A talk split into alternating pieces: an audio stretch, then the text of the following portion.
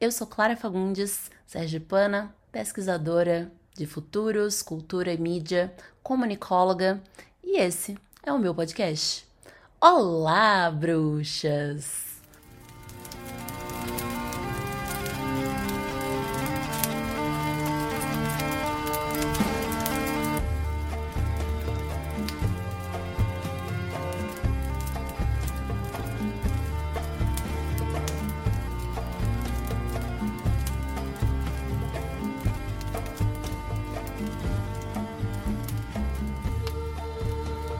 Olá, Nath, sua maravilhosa! Seja bem-vinda à temporada das criadoras, mulheres que estão ajudando a criar futuros melhores para outras mulheres. Apresente-se! Apresente-se para as bruxas! Olá, bruxas! Eu sou a Nathalie, criadora do canal Blogueira de Baixa Renda, e eu estou na internet desde finalzinho de 2018, quando eu cansei de ver na internet um mundo muito diferente do que eu estava vivendo. E aí, inspirado nisso, na revolta, na raiva, na insatisfação, fui lá e criei o Blogueiro de Baixa Renda, que hoje é o meu maior. É, como eu posso dizer?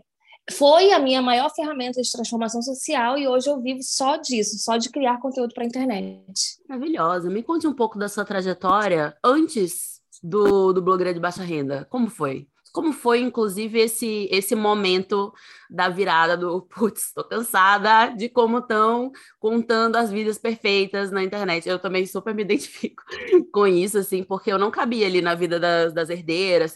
Teve um período de It Girls também, não era? Que, nossa, todo mundo tinha uma vida maravilhosa viajando o mundo todo. Então, me conte mais, me conte mais do início. No período das It Girls, pontuando isso, eu tinha acabado de ter acesso ao, à internet na minha casa pela primeira vez. Eu, não, eu demorei, né? Porque né, eu vim de uma família muito pobre e tal. Eu demorei um pouco para ter internet em casa, ter um computador. E aí, quando eu fui ter um computador com internet, banda larga na época, é, já tinha é, youtubers, já tínhamos o Felipe Neto, já tínhamos o PC Siqueira, ambos homens, né? Se vocês não perceberam. É, e aí era muito forte a, a questão dos blogs, assim. E aí eu consumia, algumas pessoas, tem umas que eu amo até hoje, que é a Tassi. A Tassi é a minha blogueira do coração, sabe? E. Camila Coutinho, para mim, foi a primeira que eu comecei a acompanhar. Pois é. E aí fiquei quase que entrando numa neura de que eu precisava ser daquele jeito. Fui ver minha vida, não, não precisei ser, não tinha como ser, não tinha dinheiro para ser daquele jeito. Fui viver minha vida, estudar, porque eu entendi que eu não tinha aqueles meios para conseguir criar aquele conteúdo na época. Nem entendia muito bem como que aquilo ia gerar dinheiro, eu acho que nem elas na época sabiam. E fui viver minha vida, fui estudar. É, eu sou formada em administração, então fui por esse caminho de buscar, é, tá, não tenho dinheiro para pagar a faculdade, preciso transformar minha vida com educação, porque foi o que foi ensinado para gente desde criança, né? Preciso estudar, preciso fazer faculdade, enfim. E o que é, de fato, devemos estudar? Fazer faculdade hoje em dia já, já tem questões, né?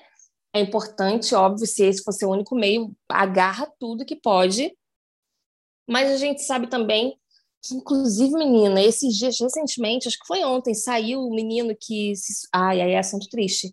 Se suicidou depois de apresentar o TCC, você viu, Clara? Eu não vi. Nossa, Ai, sério, não. A forma como triste. a educação como um todo tem tratado das crianças, adolescentes, jovens, realmente não, não dá para mim. Eu acho que também é por isso que, que hoje eu vejo o meu nicho como educação para o futuro. Eu quero transformar uhum. a forma como está sendo feita, assim. Eu quero transformar a cultura, a forma como o valor das pessoas está em coisas que não não são ela, né? Tipo assim, ah, uhum. o seu valor é o seu sucesso na faculdade, o seu valor é a conta no banco, o seu valor é tudo que não é você, a, a sua aparência. E, nossa, isso me arrepia todinha, porque é, não deveria foda. ser assim, não deveria ser assim. Uhum. Aqui a gente pode falar palavrão, porque eu acabei de falar pode, palavrão. Pode, pode, ah, tá, porque... assim, ó, liberdade total. que tá foda. E aí, estava foda naquela época, é, queria fazer muitas coisas. Sempre entendi que eu queria trabalhar com comunicação, mas eu não sabia como entrar, não me via nesses espaços. E, inclusive, muitos amigos meus me encontravam e falavam assim: Nath, você precisa ter um canal no YouTube, é a sua cara. E eu falava, claro que não, já tem milhares. E aí foram surgindo milhares mesmo, né? Que eu demorei. Até que um dia, uma amiga minha, de muito insistir, falou: Cara, eu não sei por que você está perdendo tempo não se expondo. Você é ótima. E aí peguei isso para mim e falei: Ok, vou abrir meu Instagram, que era Instagram privado e tal. E comecei a mostrar minha vida, no sentido de, tá, eu acordo, tenho que ir para o estágio, estagiava num departamento financeiro na época, tenho que ir para o estágio e dali desenvolver meu conteúdo, mas era uma coisa muito assim, diário, nada muito, nada profissional, na verdade. Eu tinha um celular péssimo, mas eu fui me virando com o que tinha, até que algumas pessoas foram me conhecendo e o que era uma coisa só entre amigos virou amigos de amigos e hoje estamos aí uma grande comunidade de baixa rendinhas. Ai, eu, eu queria saber, assim, você já é super aberta com, com a sua audiência, diferente da, da maioria das convidadas aqui nessa temporada, que são, assim, um pouco mais distantes, um pouco mais inalcançáveis. Daí eu falo, ah, eu quero saber além do óbvio, além do que, né, você mostra ali. No seu caso, eu queria saber se tem, se tem algo que quem te acompanha não sabe sobre a sua carreira, sobre você, sobre a sua personalidade, que mesmo sendo super aberta, essas pessoas não sabem, elas não têm, não têm ideia. Bom, um grande segredo? Não tenho, nada. Porque, né, eu sou boca de sacola, fofoqueira, não consigo guardar mistério. Não sou blogueira padrão que faz aquele mistério, tipo, ah, eu vou cortar o cabelo daqui a dois dias e 17 segundos e dois milésimos. Já vai mostrando, enquanto tá cortando. Não, eu nem cortei ainda o que eu tô falando, eu vou fazer isso. Então, eu não consigo pensar em algo que eu tenha, assim, como uma coisa que eu não falo mas é óbvio, por questões de não arrumar briga na internet, não causar polêmicas, em sites saúde, é, mental. saúde mental, nem sair em, em, em Instagram de fofoca, nem nada, eu não falo tudo que penso, né? Porque se falasse, estaria eu só reclamando de como a internet está sendo feita hoje em dia. Que está um pouco melhor, então, estamos caminhando. Mas eu eu tento só ter esse cuidado, assim. Às vezes eu vou falar alguma coisa que eu vejo que é meio polêmica, eu apago, refaço de uma forma mais centrada. Tento não me envolver muito nessas questões assim, porque não sou uma Juliette da vida, né? Então temos que ter cuidado até para nossa marca, nosso cuidado com a nossa marca, cuidado com tudo que está atrelado a gente. Hoje eu sou pilar financeiro da minha família, então assim, eu tenho que tomar esse cuidado maior ainda. Mas assim, um grande segredo, uma grande coisa que eu não fale ou tente não falar, não sei. Talvez só que estou indo morar com a minha namorada na minha casa nova. Só isso. Amei, amei. Exclusiva. Exclusiva. Clara Dias, a irmã do Léo Dias. Ai, Nath, inclusive falando sobre isso da, da internet, como está sendo, sendo feita hoje, o que, que você mudaria? Se você pudesse, assim, ó, puf, mudar como a internet está sendo feita Acho hoje. Acho que a velocidade das coisas, no sentido de se você. A internet acontece 24 horas. E aí, eu sempre sinto aqui do lado de cá que eu estou perdendo alguma coisa. E se eu não falo sobre aquilo, eu estou perdendo além de perder informação, estou perdendo oportunidade. E aí eu acho que eu queria que as coisas fossem mais devagarzinhas. E isso é difícil quando até os meus seguidores, por exemplo, vêm até mim e falam assim: Poxa, eu queria mais vídeos. E aí eu quase que viro o olho e falo: Cara, calma, eu tô nervosa, tem coisas acontecendo aqui, sabe? Muita coisa acontecendo aqui, vamos, vamos ter um pouquinho mais de calma. Eu sei que vocês querem acompanhar, mas é difícil para mim também fazer tanto. Não falo, né? Eu só penso. É... E talvez seja isso, a velocidade das coisas, é tudo muito rápido, me dá um pouco de ansiedade. Nossa, com certeza. No, no ano passado, retrasado, assim, plena pandemia, eu tava postando conteúdo alucinadamente, mas porque também morava sozinha, e basicamente o, a criação de conteúdo virou minha companhia, virou a única coisa que me tirava assim da caverna, que era o, o meu quarto silencioso. E eu sempre achava que eu estava postando pouco, que eu, tipo, tinha pouco, porque as outras pessoas estavam fazendo muito mais que eu, muito mais que eu. E eu só parei quando, no mesmo dia, foi uma semana que eu postei todos os dias. Eu não tinha me tocado que eu tinha postado todos os dias no feed. E meu conteúdo, tudo leva muito tempo, porque não é foto, não é. É tudo pesquisa e tal. E eu recebi várias mensagens falando: Nossa, como é que você consegue postar tanto? E aí, naquela hora, eu fiquei: Putz, eu tô olhando para outras pessoas e pensando, não tô postando quase nada. E tem gente olhando para mim e pensando: Como é que ela consegue? E aí me deu uma, uma, uma respirada no sentido de talvez eu esteja sendo um pouquinho injusta comigo e com a minha produção, que ali naquela época eu era sozinha e eu estava me comparando com gente que tinha equipe, por exemplo, né? Então, para uma pessoa que estava sozinha, eu realmente estava postando muito, muito. E nesse muito que você postou que eu te conheci, passando no meu feed, assim. Clarinha passando no meu feed. Aí eu falei, eita, essa menina é boa. Aí fui lá e comecei a te seguir. Que loucura.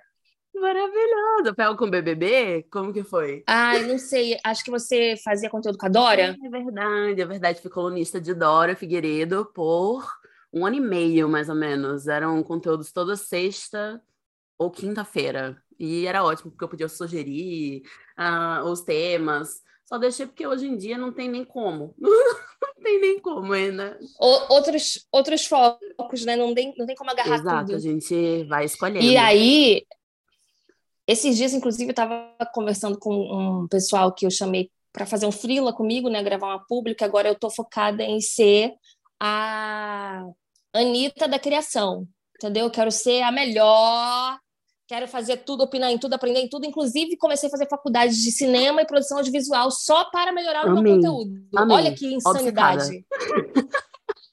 Obcecada. Me identifiquei. Enfim, até, vamos até para terapia é, depois disso. E aí estava conversando com uma galera aqui, a gente estava falando quanto o Felipe Neto é um parâmetro de sucesso como youtuber. Porque assim, o cara movimenta muito dinheiro. E aí a gente estava meio que olhando e, e, e, meio que várias, várias questões surgiram. A primeira delas é que ele posta três vídeos por dia. No YouTube? Nice. É. Ai, meu coração. Enfim, Questões, muitas questões. Primeiro, tem dinheiro para ter equipe, vai lá e só senta e grava, né? Imagino que chega pronto. Segundo, é um conteúdo também que basicamente, com todo respeito, obviamente, não tem muito desenvolvimento intelectual, é, é muito humor e piadas e reações, enfim. Então é muito mais simples. E eu tenho problema com o meu conteúdo ser coisa simples. Entendo. Eu acho. É, nossa, se eu se eu estiver fazendo coisa só para entreter, me dá um pouco de agonia, quase que me dói. Eu preciso que tenha alguma coisa, alguma mensagem, algum propósito ali. E muita gente acha que meu conteúdo é, e todo mundo acha que meu conteúdo é humor e piadas. Eu falo, gente, eu sou engraçada e tal, mas isso é consequência. Porque eu não tento voltar para aí, eu tento falar coisas sérias e me colocar nesses espaços como uma mulher pobre, favelada.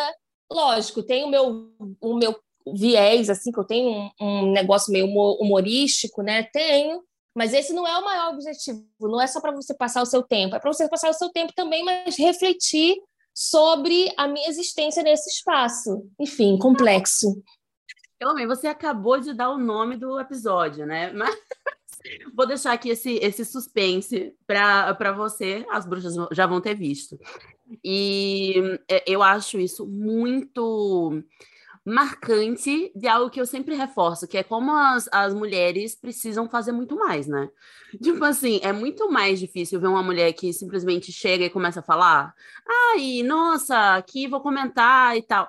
Então, a gente vê muito mais criadoras mulheres que têm conteúdos complexos, que botam a mão na consciência, né, que, que trazem política, do que criadores homens, porque a gente em, em, muitos contextos a gente pensa, putz, eu vou será que alguém vai me dar o tempo, o próprio tempo, só por nada, né? Só ali pelo raso, eu preciso entregar mais? E várias questões envolvendo aí, eu acho até a síndrome da impostora, mas eu me identifico demais, assim, eu eu penso 500 milhões de vezes antes de postar algo que seja que não me dê orgulho, no sentido de tipo, nossa, isso aqui não, não acrescenta mesmo. Será que isso aqui é útil para alguém? é, me identifico demais. E aí, falando, entrando aqui na, na, na criação de conteúdo, hoje, no que, que você errou, Nath, olhando para trás, além de ter começado tarde? No que, que você errou? Quais foram os erros, os perrengues, as coisas que você olha assim, oh meu Deus, por quê? Por que fiz isso?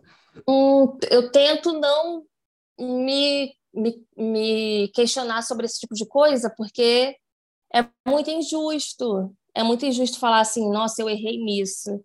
Porque eu estive, durante um tempo, um, muito doente mentalmente. Então, eu estou vindo de um processo de estar, depois de muitos anos, conseguindo encontrar um remédio no qual eu fique bem. Então, toda parte, todo, tudo que eu for falar sobre ter errado vai ser porque eu desisti de fazer uma coisa que estava dando certo, mas porque eu não tinha saúde, sabe? Então é mais por ali, assim. Talvez eu não tivesse. Talvez eu tivesse que ter me esforçado mais para fazer com que as coisas é, fossem feitas nos, nos, no momento que tinha que ser feito, mas é injusto porque eu estava doente.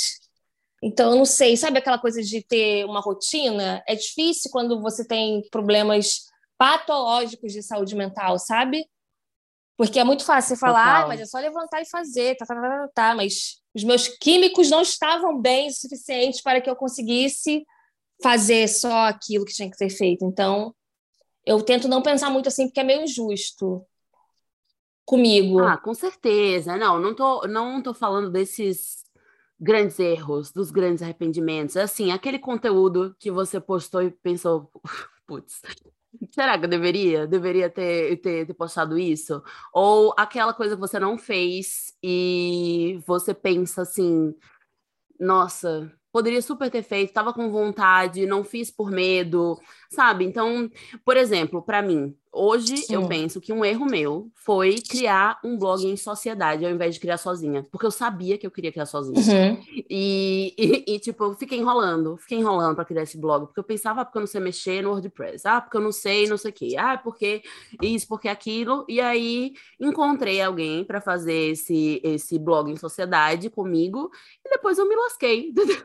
então, assim, se eu tivesse feito sozinha, já, já poderia, tipo, ter é, passado por essa, essa etapa aí do erro. E eu me lembro da minha intuição na época. Uhum. A minha intuição era: faça só, faça só, mulher. Você consegue, você vai escrever, você isso, você aquilo. Por que, que você precisa de outra pessoa para botar esse projeto que é seu em prática? Sabe? Então não, não é sobre, nossa, ser perfeita, adivinhar as coisas. Pensei em uma coisa. coisas que você não ouviu sua intuição. Contratei uma amiga isso foi a coisa mais uh. bizarra que eu fiz na minha vida. Estava, pensei muito, inclusive falei, compartilhei. Acho que isso vai estragar nossa amizade, hein? Será que a gente tem é... maturidade, maturidade para isso? Menina, foi por um triz que eu e Mariana quase para de se falar, mas enfim, conseguimos, sobrevivemos. Acho que isso foi uma das coisas mais difíceis, assim, porque muitas questões, e é lógico que estou falando do meu lado, do lado de Mariana deve ter outras também. Do meu lado, sinto que minha amiga, que já expus o nome, né, vamos fingir que não, não se entregou e não vestiu a camisa como eu gostaria que ela vestisse. Só que Sim, eu. Esse é um drama. Só que eu sou eu e o negócio é meu, então é muito diferente. E aí foi difícil, foi difícil.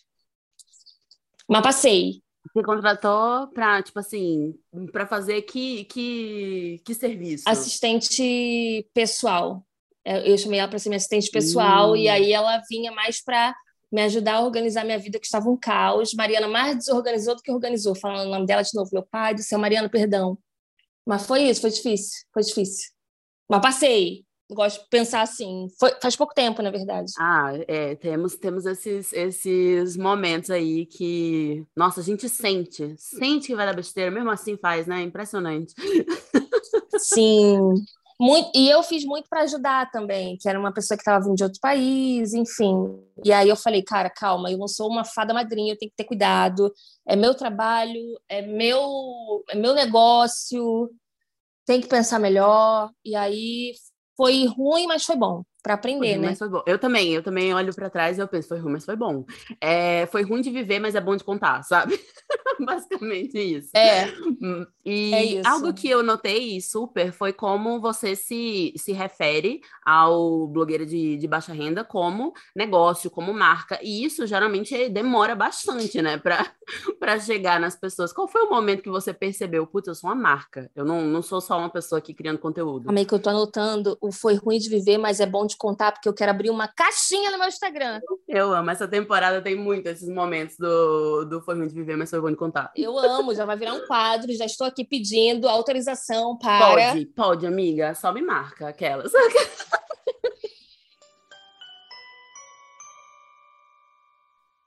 eu tive sorte, assim, no começo eu encontrei as pessoas certas. Eu encontrei a, a Passa, que é uma pessoa que, que hoje tem a agência, a minha assessora, que tem a Brunch, mas a Passa era uma pessoa que entendia muito, que está na internet desde que era mato, literalmente. E aí ela foi me estruturando assim: olha, Nath, a gente consegue vender essa sua ideia para uma marca e isso virar um projeto e tal. Então eu fui bem estruturada, eu fui bem. É... Eu encontrei as pessoas certas, aconselhada. Tive sorte de encontrar as pessoas certas. O talento era meu, obviamente, agradeço a mim mesma, tal qual a Anitta, mas é, tive as pessoas certas ao meu redor para me ajudar a me empoderar que, que isso era um negócio e que blogueiro de baixa Nossa, renda era uma é marca. muito poderoso mesmo. Eu criava conteúdo há uns seis anos já, quando eu entrei no Creators Bush e eu fui uma das finalistas e tal. E nessa, nessa etapa de, de finalista, você tem uma consultoria individual. E a minha consultoria individual foi com Egnalda Cortez, uma mulher maravilhosa. que tem uma, uma agência para influenciadores negros. E aquela reunião mudou a minha vida. Tipo, assim, totalmente mudou a minha vida, porque era para ela falar comigo por uma hora, ela falou por três horas e meia, assim, e eu saí com a certeza de que eu tinha valor na internet porque até então eu separava muito assim a, a, Clara pesquisadora e a Clara criadora de conteúdo. Era como se fossem duas pessoas diferentes. Eu não conseguia cobrar, por exemplo, como criadora de conteúdo. Eu achava que, tipo, putz, a Clara pesquisadora, ela, é, ela merece receber dinheiro. É, claro, sempre com várias questões, insegurança e mandando orçamento para as minhas amigas e tal. Mas ela tá aqui lutando, ralando, né? E eu achava que a criação de conteúdo estava num lugar meio de hobby, um hobby caro porque eu gostava muito e, tipo, ao mesmo tempo, é, eu fazia as coisas diferentes da forma que as outras pessoas faziam. Eu tava ali fazendo textão no Instagram, todo mundo falava, ah, ninguém lê textão no Instagram. Tô aqui até hoje fazendo textão no Instagram e tem gente lendo, né? e assim, é, foi ela, foi ela que, que trouxe. O o que, o que? Um adendo, um adendo. Eu li que eu sou, eu sou a pessoa, Clara, que eu tenho eu não. É muito doido quanto a gente se sabota. Eu não me acho uma pessoa inteligente. Não me acho. Absurdo. E aí, é... eu li. E, e por que eu não me acho uma pessoa inteligente? Porque, sei lá, eu acho que eu não sou muito boa em nada. Mas aí eu descobri que eu sou boa em falar, então isso é uma forma de ser inteligente também. e eu guardo na minha cabeça uma caixinha de informações. Sabe quando você está falando uma coisa e aí você lembra de outra? Eu sou boa em fazer essas conexões. Não sei qual é a vertente, mas eu li, e só, eu só queria falar que eu li uma coisa muito parecida com isso que você disse, é você está fazendo textão na internet, tem gente lendo, e sabia que essas pessoas que te leem são as pessoas que vão de fato te acompanhar, é independente de onde você estiver. O Instagram vai acabar, vai te levar. É, é, são as pessoas que, muito possivelmente, o que você lançar é, como algo, algum produto que vá, venha vender, vão ser as pessoas que vão comprar. Então, assim, super importante ter o textão, porque quem estiver lendo são os mais fiéis. E eu leio. Fica a dica. Maravilhosa.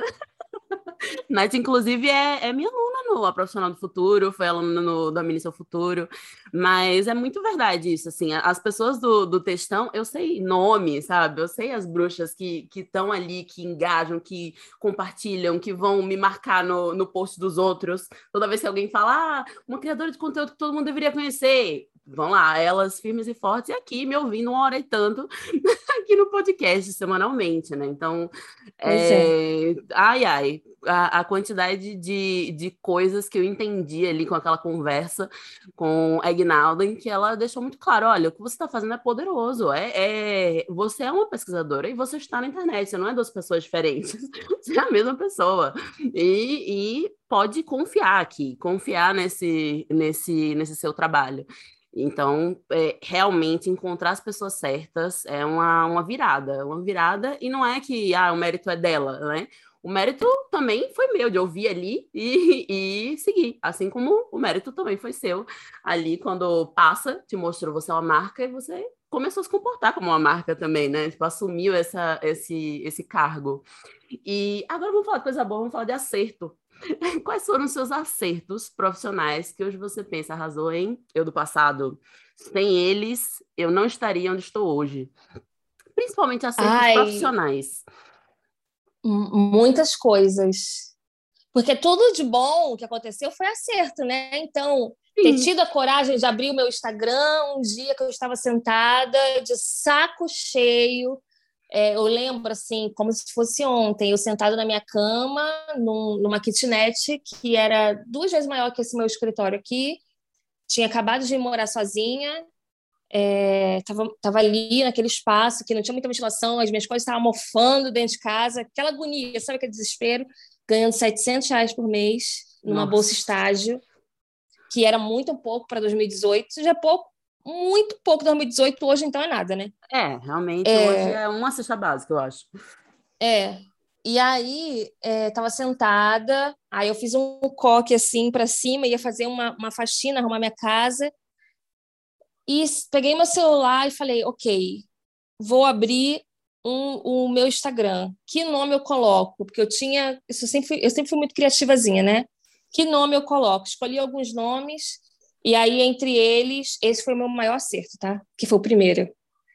É, entre eles, tinha o blogueiro de baixa renda. mostrei para o meu namorado na época, Guilherme, que está fazendo aniversário hoje, é, que é meu ex agora também, né? Porque namoro meninas, kkk. É...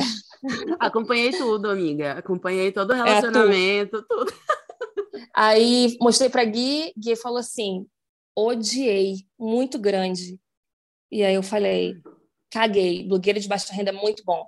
E botei o blogueira de baixa renda. Esse foi o meu maior acerto, porque foi o primeiro, poderoso, primeiro passo. Hein? Ai, eu, eu, eu acho que eu já falei aqui no, no Olá Bruxas também de um erro que foi bem assim. Eu perguntei para um homem e ele falou o contrário. Eu fiz, quer saber? Eu vou fazer do meu jeito mesmo. que foi a análise pop eu, eu contratava um mentor na época, e aí eu falei, eu tô com ideia de começar a usar pesquisa e associar a BBB. É, e daí eu, tipo, faria bem formato textão mesmo, também descrevendo, né? Tipo, um carrossel falando sobre BBB, e aí eu vou explicar coisas complexas e vou trazer o BBB como exemplo. E ele jogou assim um balde de gelo, não foi nem água fria, foi tipo um balde de gelo, que isso ia sujar a minha marca, que eu, eu era é, bem vista né, pelas minhas seguidoras, eu era vista como alguém estudiosa, não sei o quê, e isso ia me prejudicar, e que ele não via isso dando certo. Tipo, quem vê BBB não, não vai ler um, um textão, a pessoa não quer refletir em cima de BBB e tal. E aí eu fiz, quer saber? Eu vou fazer. Um beijo. Se, se as pessoas me acharem mais burra porque eu fiz é, esse, esse tipo de conteúdo, sinceramente é melhor que elas saiam. Porque daí elas estão me botando num pedestal muito uhum. bizarro que eu não quero estar tá lá, eu quero estar tá num, num, lugar de gente. E, e aí o primeiro viralizou. O primeiro, o primeiro post da análise pop foi sobre Bianca. Viralizou. E aí, naquele momento, eu decidi: bom, esse mentor não serve para mim mais, né? Ele. Nossa, errou, errou. Eu tenho uma pergunta. Eu tenho uma pergunta. Você parou de contratar homens ou ainda hum, contrata eventualmente? Pouquíssimos, raros. E os dois que eu contrato hoje são homens negros. então, assim, tem um recorte. Eu também sou tem assim. Tem um recorte importante, porque eu fui descobrindo ao longo da, da, da trajetória que é, eu prefiro trabalhar com mulheres. Esse é um fato, assim, logo no meu começo de carreira eu já descobri isso. Eu prefiro trabalhar com mulheres. Então, isso até me incomodava, porque toda vez que eu falava, ah, o meu escritório só tem mulheres, é, as pessoas falavam, vige, nossa, ai, coitada, não sei o é. E eu ficava assim, mas eu amo, eu amo trabalhar com mulheres, é mara. e. E se talvez, rapidinho, um adendo, talvez se o seu, seu conselheiro aí qual como foi? Qual era Ele era dele? meu mentor. Foi o meu primeiro investimento o como mentor. criadora de conteúdo. Meu primeiro investimento. Ou seja, já poderia ter dado errado ali, Pois é, e se esse seu mentor fosse uma mentora, talvez tudo tivesse sido diferente. Com certeza, com certeza. até porque. Mas é. que bom que foi um, um, homem e você foi lá e falou assim: ah, não, deixa eu fazer do meu jeito, calma aí. Meio que para se provar também. É verdade, é verdade. Eu acho que precisou ali daquele, daquele momento de perguntar, mas quem conhece mais o meu público, né? Quem conhece mais as mulheres que me seguem há anos? Eu ou ele? Dane-se, vou, vou no meu. E deu super certo ali logo de primeira. E eu achei interessante que você falou que o seu maior acerto foi botar o blogueiro de baixa renda, porque para mim um dos meus maiores acertos foi botar o Clara Fagundes. Foi tirar o, o Declara. Antes era é, Blog Declara, é, TV Declara, tudo era Declara. E foi um nome que super funcionou ali naquele período, até porque todo mundo tinha nomezinho diferentezinho, né? Depois os 15, Garotas Estúpidas, Footlish e tal. E, uhum. Só que no momento em que eu mudei pro meu nome, eu fui para outro lugar. tipo, eu, eu deixei de, de ser blogueira para as pessoas entenderem. É, é uma pesquisadora aqui criando conteúdo. Ela está prestando um serviço, ela não está de hobby, né? E é, ali foi também quando eu defini que fazia parte da minha profissão, né? Tipo, de, deixou de, de ser uhum. um, uma, uma coisa separada. E com certeza foi é, um grande acerto no seu, ser blogueira de baixa renda, porque você se botou no mercado, né? Você se, se botou como uma marca ali no mercado e se, se posicionou é, já politicamente com o seu nome. Isso é, isso é, muito poderoso, isso é muito massa.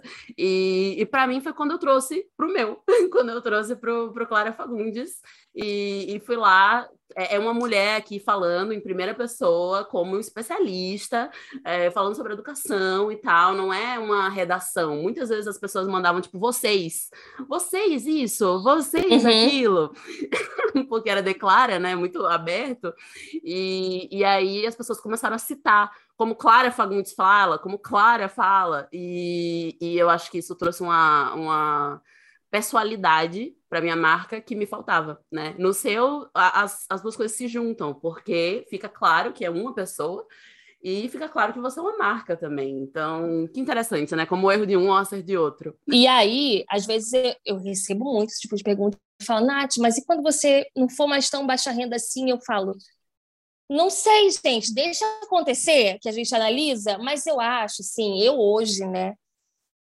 entendi que o meu conteúdo vai ser voltado para essas pessoas e não quanto eu tenho na conta, porque hoje eu tenho muito mais do que eu tive um dia, inclusive comprei uma casa aqui no morro, né? Que ninguém fez voto de pobreza.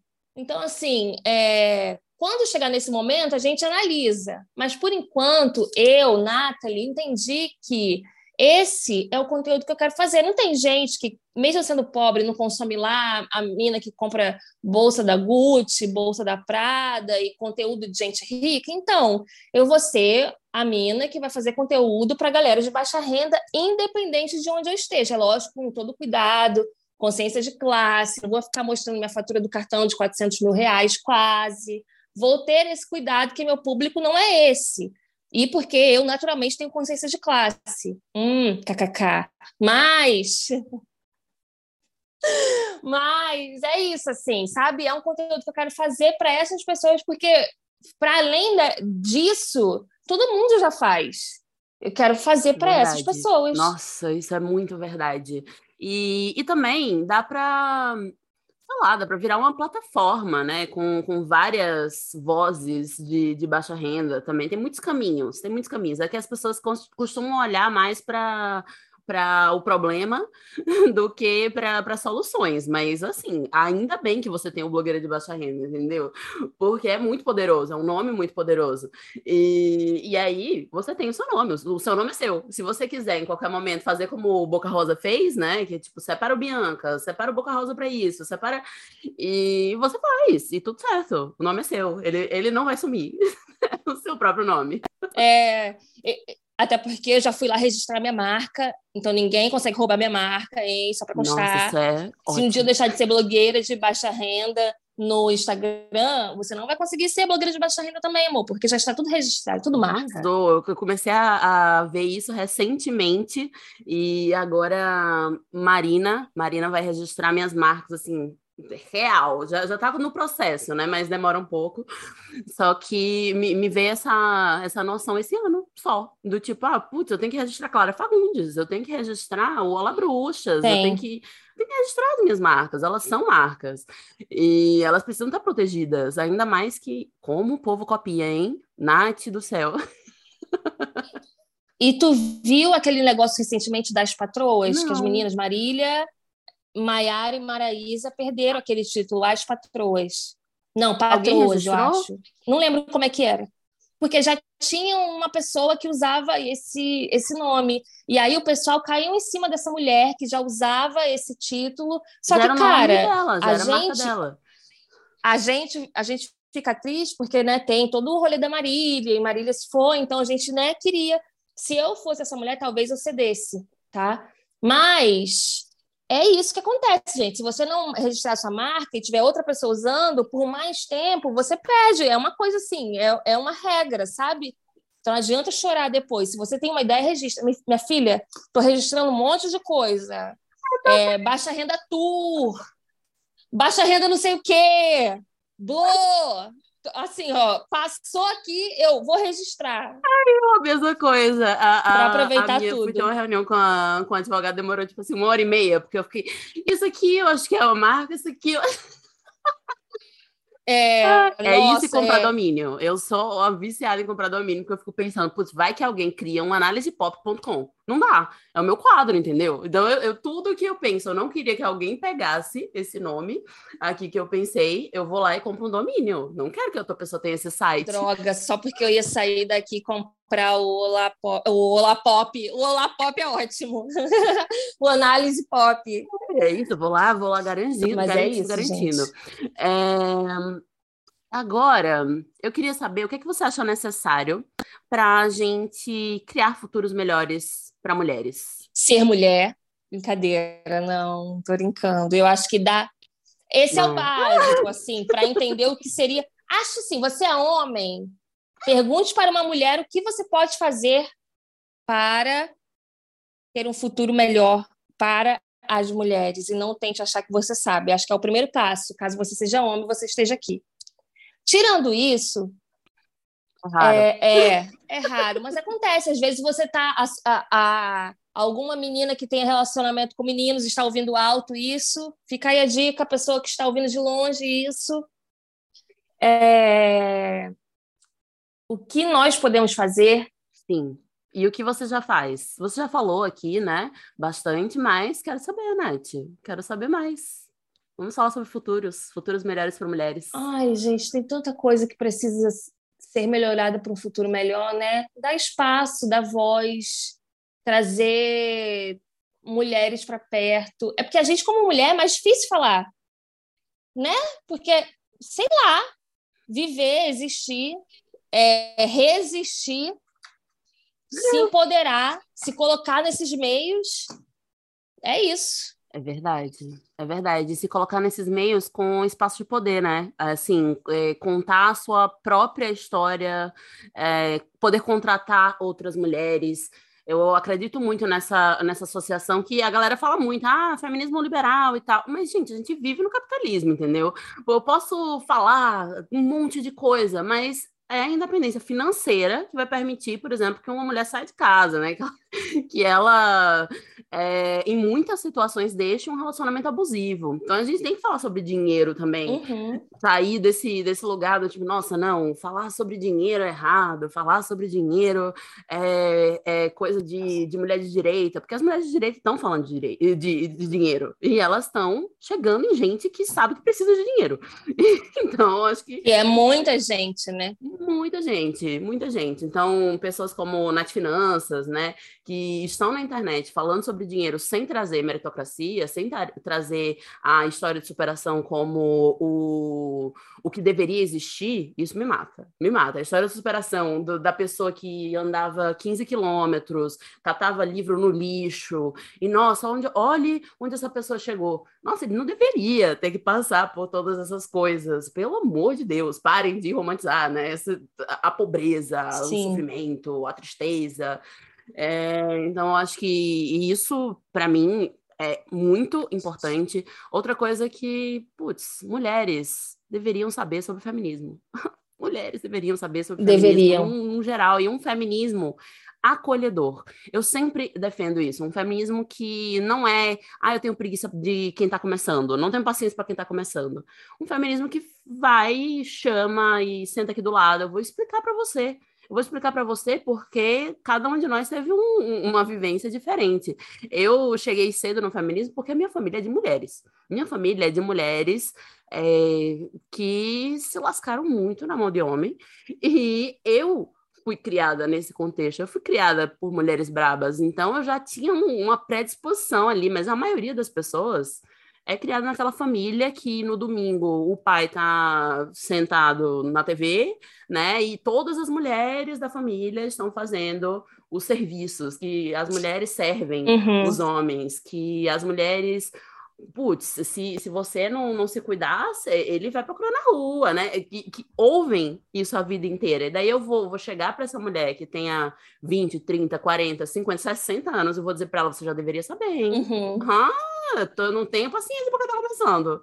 Não, eu vou sentar e vou. Você quer ouvir? Se você quiser ouvir, eu tô pronta para falar, né? Então eu queria muito, muito, muito que mais mulheres soubessem sobre o feminismo e soubessem sob essa per perspectiva de acolhimento e não o terror. O terror, né, que é o feminismo que vai, sei lá, vai acabar com a família, vai engolir criança, vai te obrigar a parar de se depilar, né? Tipo, e é muito doido que essas mulheres que falam, ai, odeio feministas, odeio pipopopó, quando você traz um argumento de forma calma e fala assim, não, mas a gente não está falando disso, a gente está falando disso que é a mulher poder votar, o básico, né?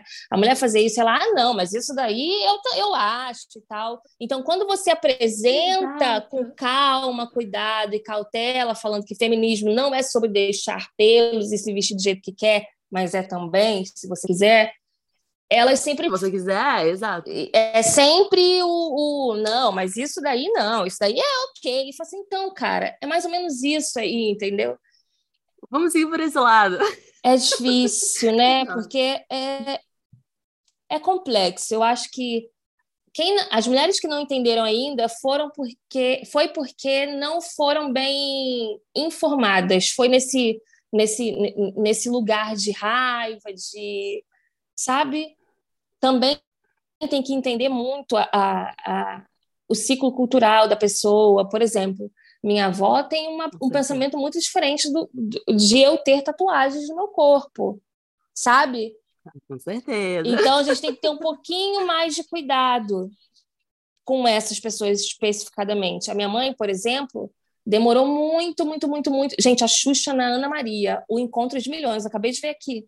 Meu Deus, tudo! A Xuxa com a Ana Maria. Alinhamento de estrelas. É, a Xuxa Ana Maria tomando café na mesma mesa e a Xuxa com um cachorrinho pequenininho na mão. Olha, se isso não é Ai, feminismo. então, como eu estava dizendo, a minha mãe viveu um relacionamento abusivo com meu pai durante muitos anos e ela não tinha apoio da família para se separar. Ela tentou se separar durante muitos, muitos, muitos anos e muitas vezes. Minha mãe se separou umas 15 vezes até conseguir, de fato, sair de dentro da casa do meu pai. Porque quando ela chegava na casa da minha tia, que é a irmã mais velha dela, minha tia falava assim: como é que você vai criar esses meninos? Tá me entendendo? E que bom que minha mãe teve coragem, porque se a gente tivesse se ela tivesse casada com meu pai até hoje, meu pai morreu já, né? Graças a Deus, assim, né? Com todo respeito, foi uma pessoa horrível, então que bom que não existe mais na nossa vida. Talvez. É. Aí, é, se tivesse rolado isso de ficar casada com meu pai e a nossa criação seria outra completamente diferente, o que me assusta. Me assusta muito pensar. Então, que bom que ela teve coragem, que bom que ela foi contra a minha tia, que não entendia nada, que só estava reproduzindo aquilo de que para criar filho tem que estar dentro do casamento. É, que bom que minha mãe foi essa pessoa que falou assim: não, calma, não dá mais, já deu. Você acredita que minha mãe se separou do meu pai em 2002? Minha mãe tinha 29 anos, tinha, tinha a idade que eu tenho hoje, e ela não tinha RG. Nossa! Não tinha RG. E aí foi. Nossa, essa é uma, uma grande questão, hein? É uma grande uma questão. Grande questão. Putz, é... Ai, desculpa te, te cortar aqui, mas isso me, me bateu muito num, num lugar que eu, eu tava pensando nesses tempos como a pobreza não tem história, né? É... Isso, sei lá, eu, eu, eu quando eu me mudei para São Paulo, eu descobri como as pessoas sabem, assim, tataravô, sabem é, tudo, né? Sabem, pai, eu vim na cidadezinha na Itália, não sei o quê. E, e tipo, eu não sei nada, eu não, não sei nada. Tipo, é, se eu tiver uma foto da minha avó, é muito. Né? Antes da, da, da, minha mãe ali mudar de, de, de realidade, entrar na universidade pública e tal. Então, é muito triste isso, porque não tem história. Traz muito, muita dor, traz muito trauma, traz muita dificuldade. Pô, é uma pessoa que é apagada ali, né? É, sua mãe não tem RG aos 29 anos. É, é estranhíssimo, né? É um apagamento, um apagamento bizarro e terrível. Sim. E ao mesmo tempo ela estava num casamento ali, é, num relacionamento abusivo. E como que faz sem RG, né? Pra, pra Quem sair é ela? dessa. Exato, nossa. Difícil. Ai, me arrepiei toda, me arrepiei toda, porque isso, isso da história. Aqui no Brasil, história não é nada, né? História é, é a, o, o lugarzinho que os cachorros fazem xixi, é. e olha lá. Mas, na verdade, história é muita coisa. História constrói uma pessoa, constrói uma família, constrói um país. Então, é muito triste pensar a quantidade de pessoas que são apagadas pela pobreza. E ainda é pior quando você vai analisar as mulheres pobres, porque os homens sempre ah, tiveram sim. que sair para trabalhar. Então, eles é têm muito mais, obviamente, documentos e, enfim, principalmente naqueles alguns bons anos atrás, que mãe é paraibana do interior da Paraíba, meu avô, ele vinha para São Paulo trabalhar. Então, assim, ele provavelmente já tinha documentos. Enquanto a minha avó que vivia lá no meio do sítio, no interior, da Paraíba, num lugar, num lugar chamado Serra das Cabaças. Olha isso. Tu acha que a minha avó tinha RG? Não conheço. Nunca na vida no Brasil que minha avó tinha RG. É. Então isso piora quando a é gente é fala de mulher, sabia? Das mulheres. tudo, né? Quando a gente vai falar sobre pobreza, sobre classe, é, é necessário é até desonesto não falar de gênero, né? Porque realmente a pobreza tem um gênero, a pobreza tem um, um, uma cara, a pobreza tem muitos muitos recortes que não dá para falar só sobre classe. Uhum. Isso também me irrita bastante, por exemplo, na esquerda. Ah, não, vamos falar só sobre classe. Porque feminismo, as mulheres é outra coisa, vem depois. Não, tem que vir junto. tem que vir junto. Porque falar sobre pobreza é falar sobre mulheres. Uhum. Né? Quem são as, as, pessoas mais pobres do, do Brasil? Quem são as pessoas mais pobres do mundo? São mulheres. Então, é, mulheres mães, vários recortes que envolvem o ser mulher, né? Então, ai, gente, socorro. Era, a gente tava num lugar, foi para outro. E assim, de 0 a 100 5 segundos. Amiga, qual o seu posicionamento político atualmente? Eu vou votar em Lula. Eu vou, vou. Mas não tem assim, não tem nem outra possibilidade, assim, nem passou é. pela minha cabeça outra, outra possibilidade. Até porque eu, eu ia pequenininha, antes de poder votar, eu ia toda de vermelhinho, porque o voto da minha mãe sempre foi muito secreto. Eu ia de vermelhinho. Muito secreto. vermelhinho votar com um bonezinho, né? O, o, meu pai vive de, de camiseta do, do PT, vai por lugares. Agora ele tá andando menos, porque as pessoas estão. Tem que tomar cuidado, é, né? Estão muito surtadas, né? Tipo, tá, tá, uhum. tá mais uhum. perigoso simplesmente usar vermelho. Mas é, antes, sempre, sempre fui criada para ser petista. Eu vi a diferença na minha vida, assim, na minha vida como nordestina, como mulher. É, foi, foi um governo que fez diferença visível para uma criança, para um adolescente. Então, tem, tem nem. Não tem nem. Questão, né? mas, eu, mas aí que você falou, é, você pontuou a esquerda de uma forma, e eu enxergo muito isso, cara, que a gente está se dividindo entre a gente. Tanto né? as. É. É. É complexa, é difícil. E eu acho que as pessoas estão quase que se alienando agora nessa eleição. Tudo bem que eu acho ok se alienar um pouco, porque né, muito tempo difíceis. Mas vai votar, pelo amor Mas de que Deus. depois a gente. é, pelo amor de Deus. Mas que depois a gente saiba cobrar. Com inclusive, certeza. se for ah, do nosso lado. Com tá? certeza. Para a gente Com não certeza. deixar é, esses discursos só serem agora e depois deixados de lado. Porque quem se ferra muito são os pobres. Verdade. Não, Nath, não poderia concordar mais. Assim, eu acho que tem. Putz, tem muita questão. Assim, eu, eu mudaria a forma como as eleições são feitas hoje. Eu, é, quando vai falar em política, eu vou para outro lugar. Eu vou para.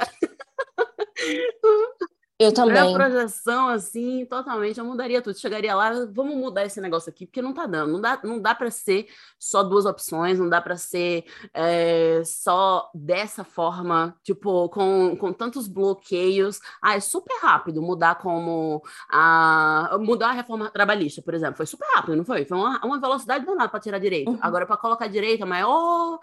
Nossa, complicação, passa não sei quem, passa por um monte de gente que não se interessa por, por aqueles direitos né? Enfim, eu tenho muitas questões, muitas questões envolvendo, envolvendo política, mas hoje, no, na forma como está desenhado o cenário político, eu só tenho uma opção, não tem nem.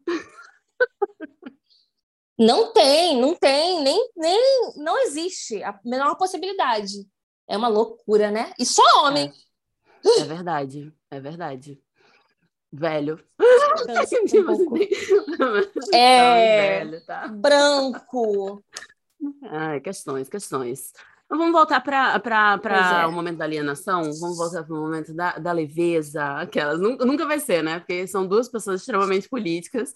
Mas eu queria falar sobre conselhos. Nath, se você pudesse voltar assim para os seus 15, para os seus 25 anos, o que, que você diria para essas duas é, Nathalies?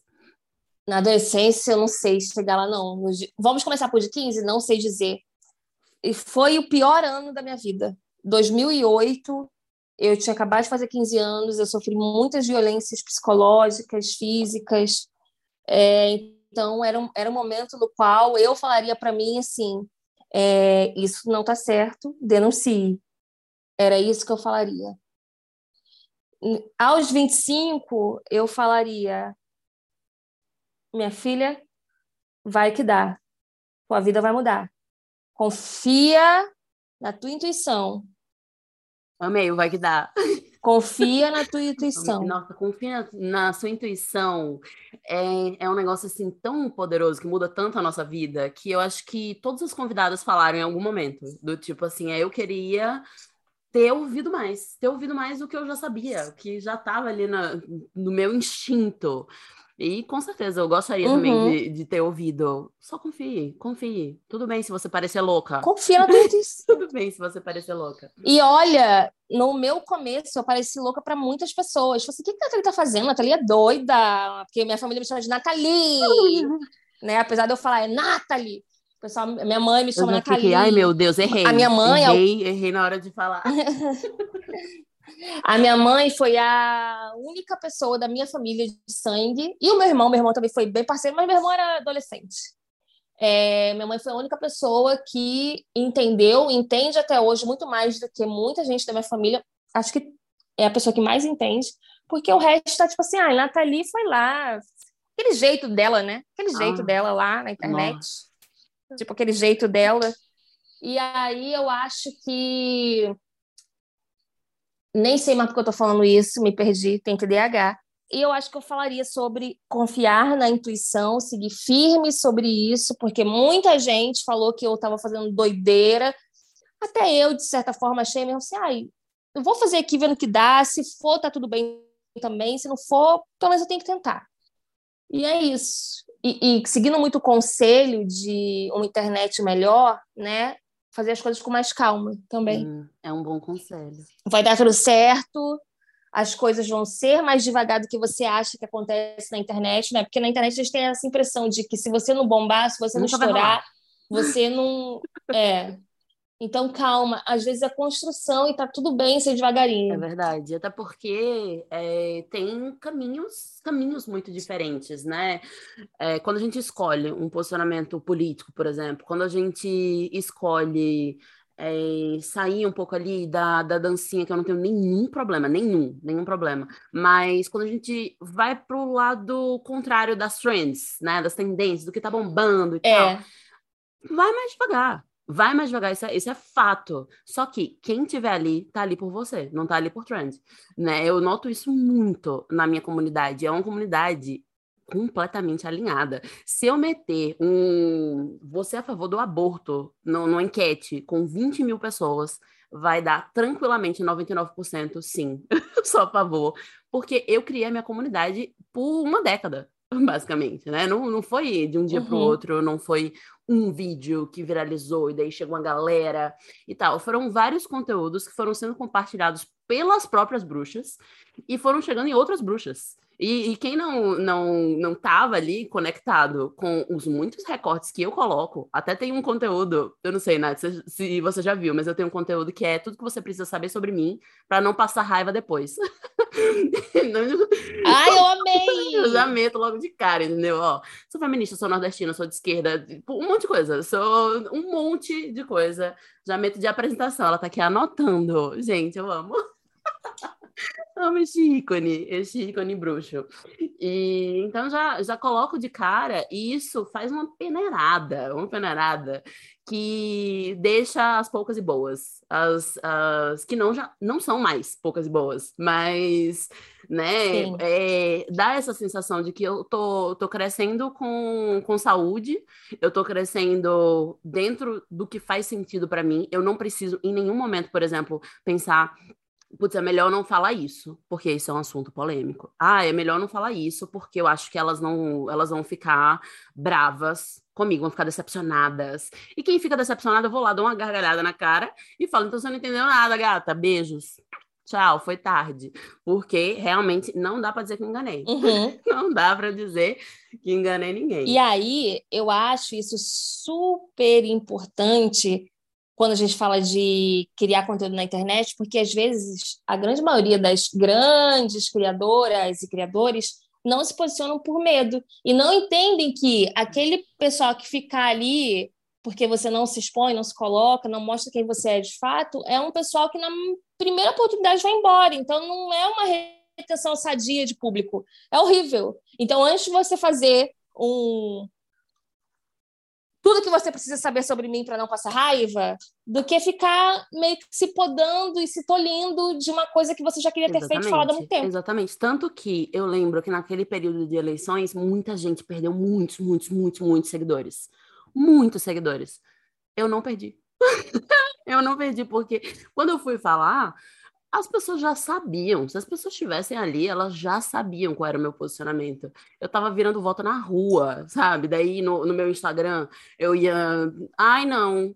É, eu acho que a gente precisa de um terceiro via, ó. Ai, eu acho muito difícil falar sobre isso. É, um, é uma decisão muito complicada, sabe? Não, não, não daria, não colaria. Ninguém merece. e, e tal.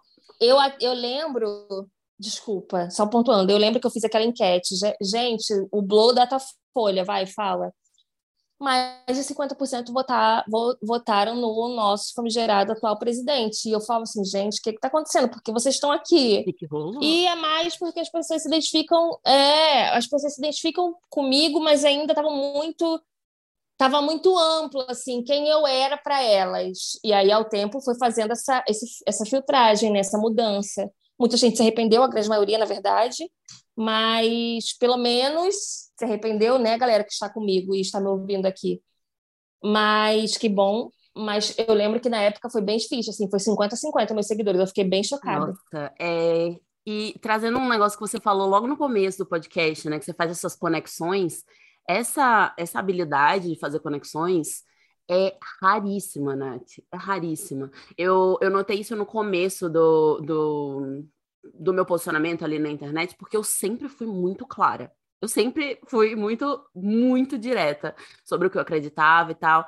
E, e mesmo assim, teve um, um momento, há uns seis, cinco anos, em que eu descobri que tinham várias mulheres que me seguiam e que não tinham entendido que eu era feminista, por exemplo. Como? Sabe? Se eu falava sobre todos os temas, dentro do feminismo. Como? Se eu falava sobre é, progressismo, se eu falava sobre liberdade, emancipação, eu falava todas as coisas, mas não tinha ali falado com todas as palavras feminismo. E aí tinham mulheres que concordavam comigo em várias dessas coisas, mas ao mesmo tempo odiavam o feminismo. Elas não fizeram conexão. E então, uhum. hoje eu, eu tento deixar ainda mais transparente. Eu estou falando sobre futuros feministas para mulheres, né? Eu estou falando sobre o que significa ser um futuro melhor para mim. É um futuro que envolve feminismo, é um futuro que envolve política, é um futuro que envolve consciência de classe. O que é consciência de classe? E daí eu vou lá e vou, vou explicar essas, essas mil coisas, porque isso acontece. Acontece, a pessoa está ali te acompanhando, ela adora você e tal, e ao mesmo tempo ela está em outro lugar político, ela está em, em outro lugar ideológico, e você fica, mas como? Você não fez uma conexão de uma coisa com a outra? não juntou isso? E parece tão, tão óbvio que se uma pessoa pensa dessa forma, ela consequentemente não consegue ter essa Sim. opinião na minha cabeça, assim, parece isso, óbvio. Na sua, na, na minha, mas é, não é, não é o, o, comum, não é o comum. Tanto que... Não é unânime, é, né? Em 2020, eu, eu recebi uma que eu comecei a falar mais sobre Bolsonaro, eu falei bastante ali em 2018, 2019 foi um ano assim de, de queda, sabe? Que, que eu fiquei só triste, eu fiquei, não acredito, não acredito que eu me ralei, que eu fiz tudo que eu podia, ainda assim as pessoas elegeram, elegeram aquele homem, não é possível. E daí 2020 voltei, voltei com tudo, ainda mais na pandemia, com a raiva que eu tava da forma como ele tava lidando, assim.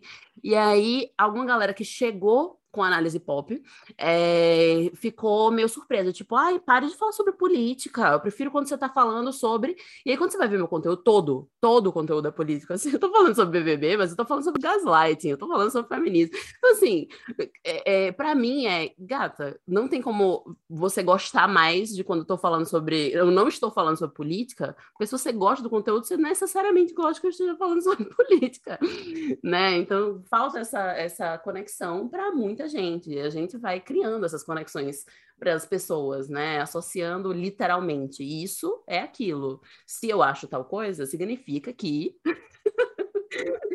tal coisa. Pois é, mas elas não tem elas no sentido assim de, de mulheres principalmente, porque são a nossa grande Sim. maioria. Tem, tem algumas mulheres que não entenderam ainda. E aí é nosso papel ir fazendo isso para elas. E fazendo as para que elas tenham mais consciência. Exato. Ai, achei lindo o nosso dever. É maravilhoso, eu acho também. Acho super poderoso, assim, no momento em que eu descobri por que, que eu estava na internet, no momento que, que eu assumi, assim, é isso, eu quero criar futuros melhores para mulheres e eu vou fazer isso através da educação, e de uma educação que é feminista. É...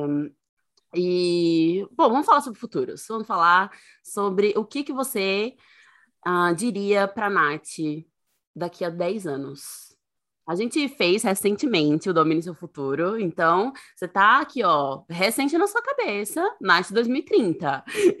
o que, que você espera dela? O que, que você sonha para ela? Daqui a 10?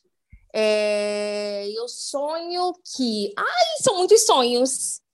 São muitos sonhos. Mas eu, eu quero ser a maior criadora de conteúdo de baixa renda do mundo. Assim, eu quero ser referência como criadora de conteúdo para galera pobre, de baixa renda e, além disso, não ter problemas com dinheiro, porque eu quero ter dinheiro para que eu possa fazer isso com maior é, com a minha maior saúde mental possível e alcançável que o dinheiro pode me proporcionar com terapia, enfim, Sim. toda a tranquilidade que né, a gente sabe que. Dinheiro traz. É, pois é. E aí, se você não tem dinheiro, você não come bem, você não tem saúde, você não tem segurança, você não consegue viver bem. É isso, assim. Quero ter dinheiro suficiente para isso. Também não quero ser bilionária. É, e esse é o meu maior objetivo, assim, poder alcançar essas pessoas. Se 75% da população brasileira é uma galera de baixa renda, CDE, eu quero alcançar essas pessoas. Com a minha história, com é, minha experiência, com todo o conhecimento que eu tenho de causa para levar para essas pessoas, inspirando, educando, é, sei lá, de vários, de, em vários âmbitos, assim, trazendo acesso, trazendo visibilidade. Acho que é isso. Ah, eu achei maravilhoso. Eu vi. Eu trouxe aqui, bruxos, mas foi um roubo, entendeu? Porque eu já sabia muitos do, das metas, objetivos e sonhos de Nath, porque ela participou do Domine Seu Futuro e tem esse, esse momento em que a, a gente vai construindo estratégias para chegar lá, né? E eu me identifico bastante com isso, assim. Eu, eu quero transformar a vida de meninas e mulheres. O quanto mais, melhor. Eu quero começar pelo Nordeste e indo para o Norte e fazendo o caminho contrário, que geralmente a, as pessoas fazem, né? Começa no Sudeste, vai para o Sul.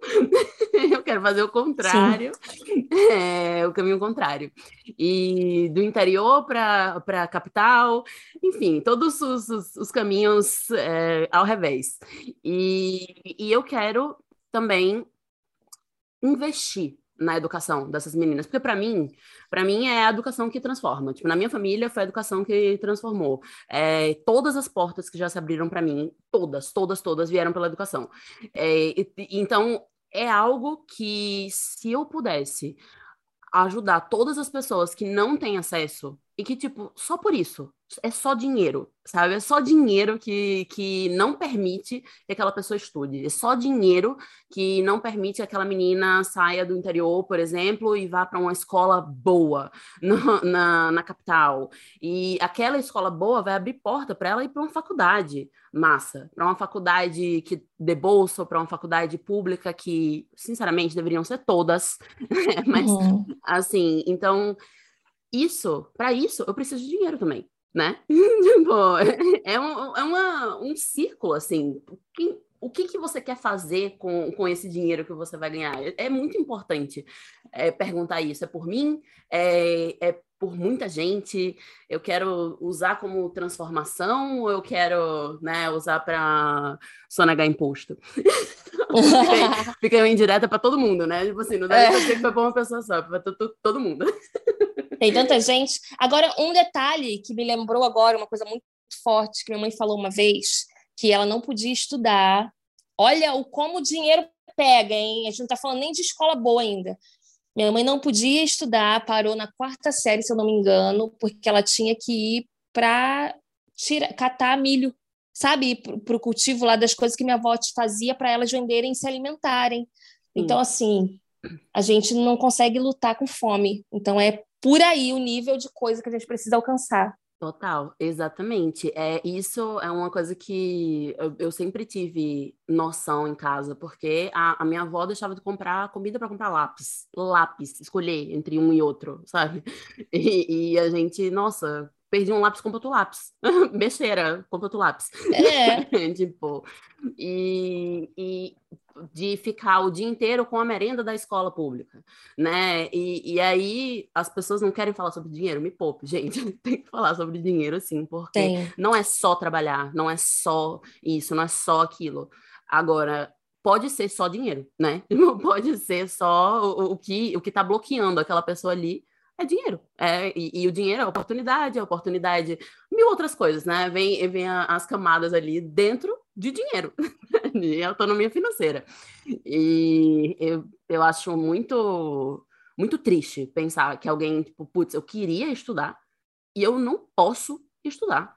Eu não posso estudar por causa de dinheiro, porque é, como minha mãe começou a trabalhar com oito anos, não, sabe? Não, isso não é justo ficou revoltada.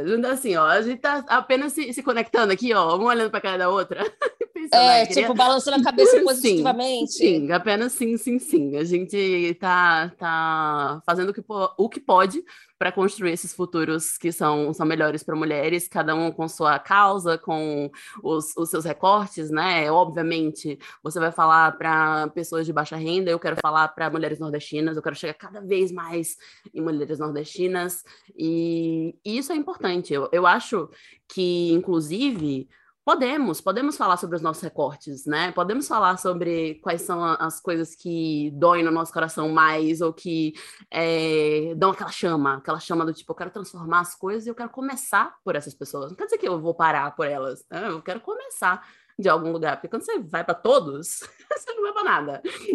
então, é. e vamos de dica de bruxa. Estamos entrando no final do podcast já, infelizmente, pois estou amando, amando essa conversa. Nath, eu estou muito feliz. Eu... Ai, sério, quer, quer vir aqui sempre?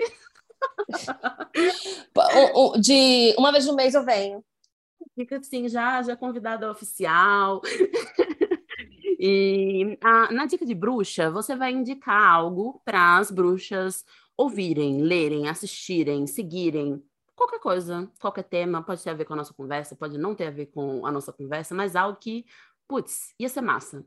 Seria massa se você fosse lá conferir. Tenho muitas dicas, mais uma, assisti pela segunda vez ontem, acabei de assistir, e eu acho que é de uma. É, tem tantas camadas, é lindo de ver uma mulher produzindo uma. É uma série da Amazon, se chama Fleabag. Já assistiu? Pois é. Ai, eu amo. Eu Fleabag. Amo. Assisti ontem pela segunda vez com a minha namorada, que nunca tinha assistido. Ela ia assistindo, entendendo o negócio, eu já ia chorando, assim. Só para constar, ela é categorizada como comédia. Saiba, vocês vão chorar quando assistir.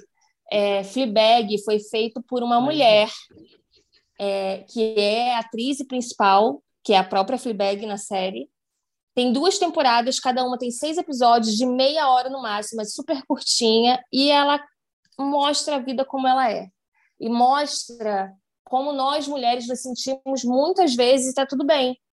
Ou não, mas é a vida. Então eu indico Fleabag para vocês, que eu acabei de assistir ontem de novo, e é quase que uma. Eu, eu, eu chego nas pessoas e falo: Você já ouviu? Você tem um minutinho para ouvir a palavra da Fleabag? Assim, a palavra ela é perfeita. Simplesmente assistam. É lindo, é doloroso, mas é a vida como ela é de uma mulher. É bem. E eu me conecto muito. Nossa, é bem maravilhosa, Fleabag. Eu fiquei feliz de ela receber o reconhecimento que merecia, sabe? Porque eu lembro quando eu assisti, eu pensei, ai, gente, uhum. essa série passar a batida. Eu assisti a... logo quando lançou, assim, então ainda não tinha indicação a prêmio, ainda não tinha todo o resto que veio, eu fiquei, nossa, eu vou ficar muito, muito braba se, se essa série não receber recebimento. Spoiler, meninas. Spoiler, meninas, foi muito premiada. Muito premiada. Muito premiada. Belíssimo, eu fico toda arrepiada, eu amo. E acho mais lindo ainda que foi feito por, uma mulher foda, que, que agora é criadora de Killing Eve também, né? Que eu nunca assisti, mas o pessoal me indicou muito. Qual? Killing Eve. Ah, boa. Boa também. eu não sabia que era a mesma criadora. É. é. Muito. É. Nossa, ela é incrível, porque não, não tem o estilo Fleabag, sabe? Ela foi para outro lugar, assim. Ai, sério. Outro tipo, lugar. A, a minha indicação vai ser relacionada à consciência de classe. É, tem uma um documentário na Netflix que chama Explicando, com vários episódios, vários episódios de temas diferentes, explicando a mente humana, explicando várias coisas, mas tem um episódio específico que fala sobre a pobreza e a, a diferença da propriedade, da propriedade, como isso transforma a vida de uma família inteira. Então, por exemplo, seu tataravô ter tido uma casa própria, muda toda a vida da sua família. Muda o fato de, sei lá, você ser mais ou menos empreendedor, muda o fato de você ter mais ou menos sucesso, de você acreditar mais ou menos num, num futuro melhor para você. E, e eu achei esse documentário tão incrível porque desenhou desenhou ali a, o que muita gente nega até hoje. Tipo, ah, mas faz 200 anos. Ah, mas a escravidão terminou há não sei quanto tempo. É, não tem nada a ver com hoje. Tem tudo a ver com hoje. Tem tudo a ver com hoje. Tipo, no, no momento que seu tataravô é, teve acesso a uma propriedade, é, o seu bisavô pode, por exemplo, pensar criativamente, ao invés de pensar, putz, eu vou, vou ficar sem casa, eu vou ficar sem o básico. E isso foi transformando tipo, exponencialmente todas as outras gerações. Todas as outras gerações tiveram mais sucesso, porque lá no passado alguém tinha uma casa própria. Nossa, gente, eu assisti arrepiada inteira. Eu amei. Eu já assisti alguns explicando, assisti explicando de saúde mental, memórias, enfim, foi muito lindo. E, aí esse é explicando o quê? É, se eu não me engano, é pobreza, pobreza e raça. É algo assim, porque eles associam a, a, a negritude, né? Os ter antepassados uhum. brancos ou antepassados negros. E é também o que a gente falou sobre história, né? De, de algumas histórias é. são apagadas, outras histórias têm brasão de família e herança, e sabe que veio da cidadezinha X no no sul da França. então, é, eu, eu acho um episódio muito interessante. É muito curto, né? Os, os, os episódios são 20 minutos, 15 minutos, e, e me trouxe uma, uma visão que eu tinha, que era um incômodo, mas que eu não tinha os nomes. E aí me, me, me trouxe os nomes. Uhum. Então, essa é a indicação para vocês. Amei, já coloquei aqui para eu ouvir e assistir. E aí, por último, vamos para um, o Conselho Bruxo. O Conselho Bruxo é algo que alguma das ouvintes mandou como uma questão e, e que a gente traz aqui e a gente pitaca. A gente pitaca. Eu trouxe, na verdade, dois. Um é uma quase uma um meta conselho bruxo, porque ela perguntou qual foi o melhor conselho que você já ouviu de alguém. Então, dentro do conselho bruxo, Vamos falar do melhor conselho. E a outra, já vou contando, ela falou sobre algo, porque eu sempre deixo para decidir nessa hora. Eu separo alguns e eu decido nessa hora a partir do que a gente uhum. conversou ao longo do, do episódio. Ela falou que tem vergonha de se expor. Vergonha de, de se expor e queria criar conteúdo na internet e tal. Como a gente lidou com esse começo? que é o começo que traz mais vergonha. Vamos lá, Nath, você primeiro. Ai, muitas coisas, calma. Como eu lidei com a vergonha, eu tentei Isso. enfiar ela em um buraco, em um bolso de uma calça que eu não uso há cinco anos porque não me cabe.